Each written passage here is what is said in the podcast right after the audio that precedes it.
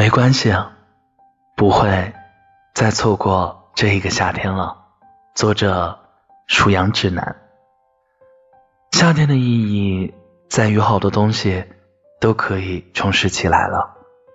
错过的流星，也许会在某一个夏夜再次划过；黄昏，也许会重新带上暖意；风和汽水瓶，也许重新叮当响。未说出口的告白，也许也可以大声喊出来了。之前所错过的、所流走的，都可以重拾起来了。也许错过了很多个夏天，也许都是也许，但是没关系，也许不会再错过这一个夏天。